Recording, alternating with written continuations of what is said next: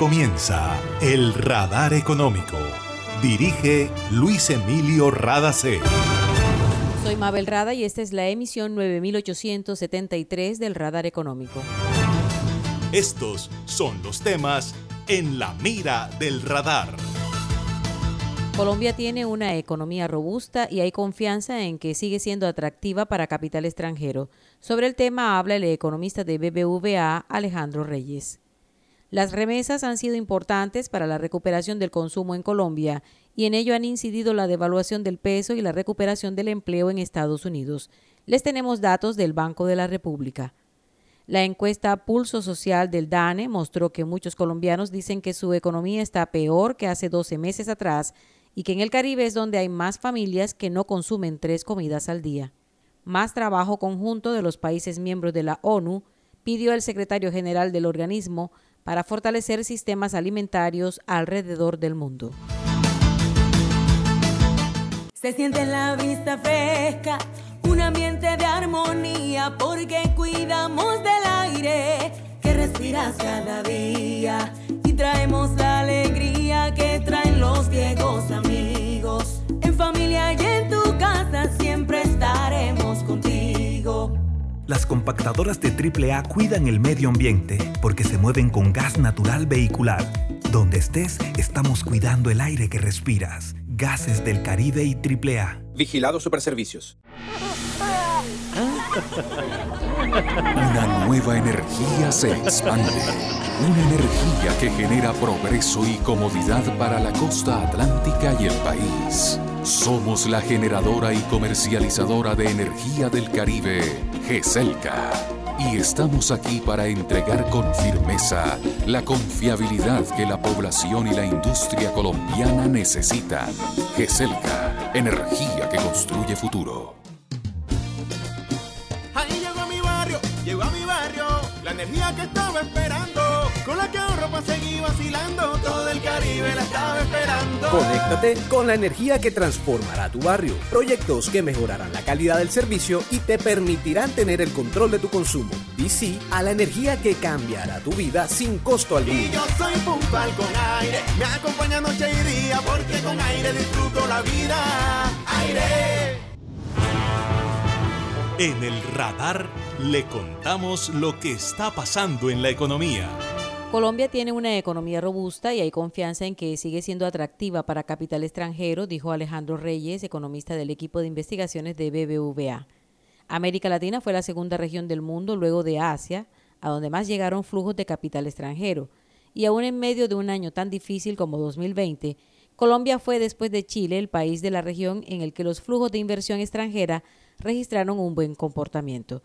A pesar de la pérdida de grado de inversión, Colombia sigue siendo atractiva para muchos países, en opinión de Alejandro Reyes, economista de BBVA. Creemos que, que sigue habiendo apetito por Colombia en ese sentido, el hecho de haber perdido el grado de inversión en una coyuntura en la que van a empezar a cerrarse un poquito el grifo de la, de la liquidez global, nos puede generar una transición un poco más complicada en esos flujos de portafolio. Entonces estamos siendo, confiamos en que la estructura de la economía colombiana es robusta, es fuerte, es resiliente y la inversión extranjera directa va a seguir llegando a la economía colombiana, que son inversiones de muy largo plazo. La inversión de portafolio, por el otro lado, va poder estar de pronto un poco más supeditada a la coyuntura de no contar con el grado de inversión, del retiro de la liquidez global, y eso nos pondría de pronto un poquito más débiles en las entradas esperadas de la inversión de portafolio. Sin embargo, si logramos mantener la confianza, tramitando la reforma rápido y organizando las cifras y consolidando el crecimiento económico que estamos esperando, pues estos capitales podrían seguir llegando a la economía colombiana, pero pues está esa sombrilla un poquito de la duda de lo que nos puede costar el, el, haber perdido el grado de inversión hacia adelante en términos de las llegadas de flujos de portafolio. Alejandro Reyes dijo que la inversión de portafolio ha sido importante para la economía colombiana desde 2014. En los últimos 20 años, los recursos del exterior provenientes de remesas familiares se han convertido en una fuente importante de ingresos externos para la economía de Colombia, dice el Banco de la República. Normalmente son ingresos estables que además de contribuir positivamente a la evolución de ingresos corrientes de la balanza de pagos, son un complemento de ingresos para muchas familias. De hecho, fueron importantes durante el choque petrolero del periodo 2014-2016, cuando las exportaciones del crudo disminuyeron de manera significativa. ¿Cuál ha sido el comportamiento de las remesas en Colombia durante este periodo de reactivación y qué se espera hacia el resto de 2021? Esto nos dijo Mauricio Hernández, economista jefe del BBVA. Las remesas han venido creciendo muy bien al ritmo también de la economía de Estados Unidos y de una recuperación también fuerte en Europa. Entonces hemos tenido como esas dos condiciones que han incentivado el envío de remesas, pero también la tasa de cambio devaluada que hace que, que las remesas tengan un efecto adicional cambiario cuando se, se, cambian por pesos en Colombia, también incentivan el envío de remesas. Entonces, han sido un componente fundamental de la recuperación del consumo, de hecho. Nosotros hemos visto que esa recuperación y esos niveles de, de remesas que no se veían en el pasado han sido una fuente importante de consumo en el eje cafetero, en Valle, en Antioquia, en Cundinamarca, regiones que tienen una mayor ponderación de las remesas en llegadas al país. Vamos a seguirlas viendo muy bien, vamos a seguirlas viendo en términos de de dólares en, niveles altos porque el empleo en Estados Unidos y en Europa se sigue recuperando, pero sobre todo va a seguir habiendo incentivo de envío por su rendimiento en pesos gracias a la tasa de cambio devaluada. De acuerdo con estadísticas del Banco de la República, durante el primer trimestre de este año, el país recibió más de mil millones de dólares en remesas provenientes de Estados Unidos. Le siguió España con 340 millones de dólares, Chile con 106 millones y Reino Unido con 45.5 millones de dólares. Para el caso del Caribe colombiano, el departamento que más remesas recibió fue el Atlántico, que superó los 77 millones de dólares. Luego el departamento de Bolívar con 42.24 millones de dólares y el Magdalena con 15.27 millones. Hace más de 40 años, la región caribe colombiana nos vio nacer Hoy continuamos trabajando con pasión, compromiso y visión de largo plazo para seguir impulsando el desarrollo de energías más limpias y más sostenibles para beneficio de esta región y todo el país. Porque creemos que cuidando de nuestro entorno y a las personas podemos contribuir a un mejor mañana. Promigas, energía que impulsa bienestar. Para acceder a los servicios de Gases del Caribe, realizar consultas o reportar escapes y emergencias, marca la línea gratuita 164 desde cualquier teléfono fijo o celular y recibe la mejor atención de nuestro personal calificado de manera oportuna y eficaz. Línea 164, disponible 24 horas los 365 días del año. También puedes marcar a la línea gratuita nacional 018 915 334. Tu línea amiga 164 de Gases del Caribe. Todo por tu bienestar. Vigilado Superintendencia de Servicios públicos. En el radar le contamos lo que está pasando en la economía. Los colombianos están preocupados por su actual situación económica y consideran que el panorama es peor que el de hace 12 meses atrás.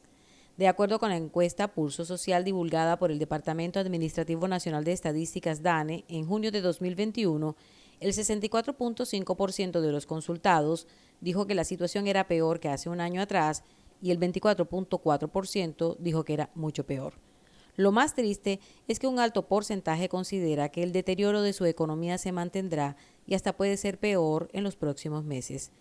La razón principal es que los colombianos no ven posibilidades de mejorar sus ingresos, lo que limita la compra de artículos necesarios para el hogar y también ahorrar o pensar en vacaciones.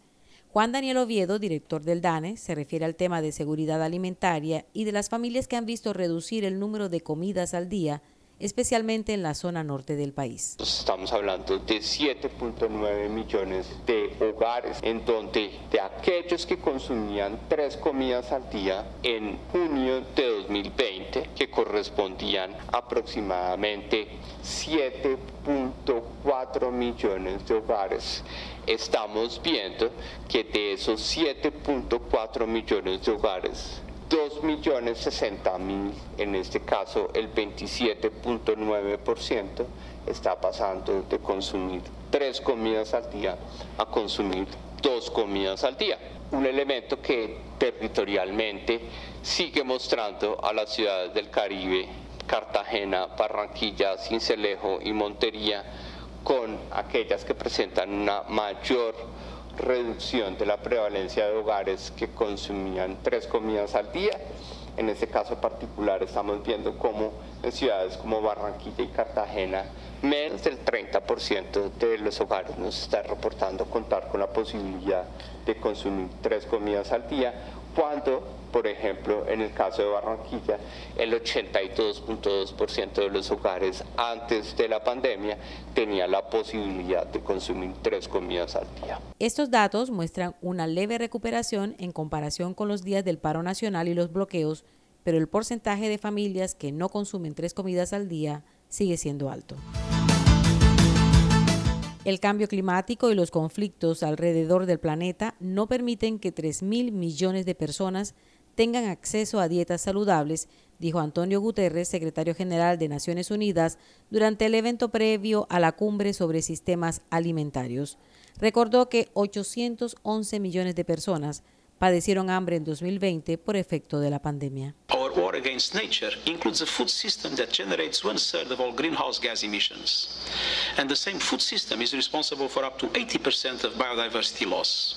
Los sistemas alimentarios generan un tercio de las emisiones de gases de efecto invernadero y son responsables de hasta el 80% de la pérdida de biodiversidad, dijo Guterres, quien expresó que tiene gran esperanza en el compromiso y voluntad de los Estados miembros de la ONU para salir adelante. El secretario de Naciones Unidas dijo que deben definir el alcance de las aspiraciones conjuntas y reforzar el trabajo para alcanzar los 17 Objetivos de Desarrollo Sostenible mediante la transformación de los sistemas alimentarios. La reunión preparatoria a la cumbre de sistemas alimentarios se realiza en Roma hasta el 28 de julio. 70.000 atlanticenses contarán con mejor servicio de agua potable gracias a dos tanques de almacenamiento y una estación de bombeo en los municipios de Puerto Colombia y Galapa. Se invirtieron 16 mil millones de pesos por parte del Ministerio de Vivienda, el municipio de Puerto Colombia y la Gobernación del Atlántico, informó la gobernadora Elsa Noguera, quien resaltó que estas obras permitirán generar mejores condiciones para la inversión en el departamento. Los sistemas de almacenamiento pueden albergar hasta 8.000 metros cúbicos de agua para las poblaciones de Galapa y Puerto Colombia.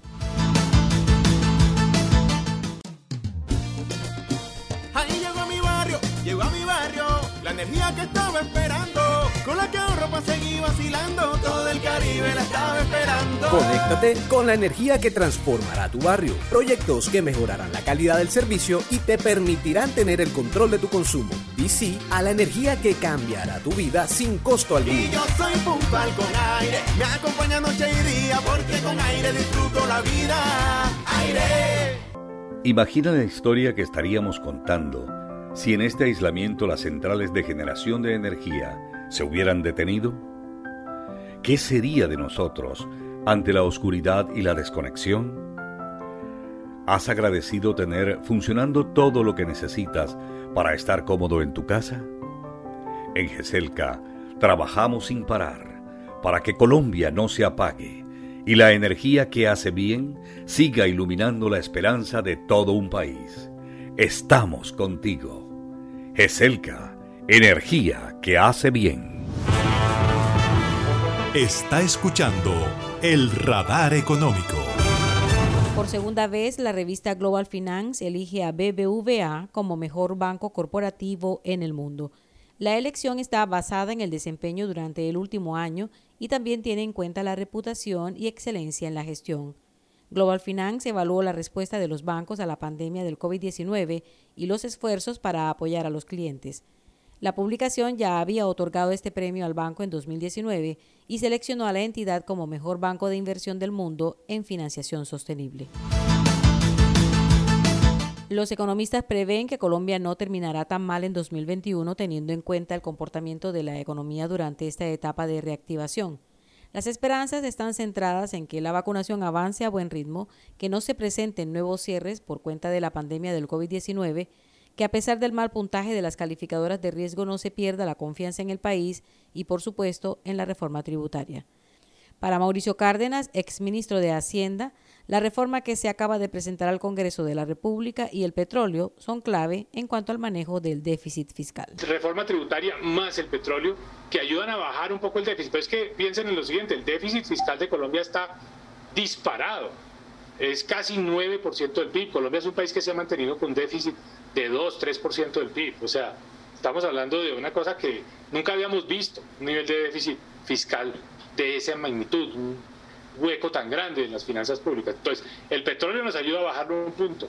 En la reforma tributaria y recortes de gasto, otro punto, pero ahí quedamos con un déficit de 7% del PIB. El próximo presidente de Colombia recibe un país con un déficit fiscal de 7% del PIB y con promesas, promesas de campaña de mantener programas sociales, de prolongar programas sociales, de ampliar programas sociales. Entonces, ¿dónde están los ingresos?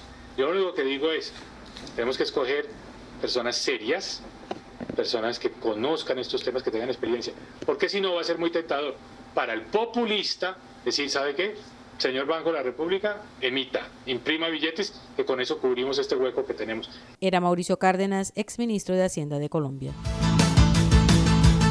Y esto ha sido todo por hoy en el Radar Económico. Gracias por su sintonía.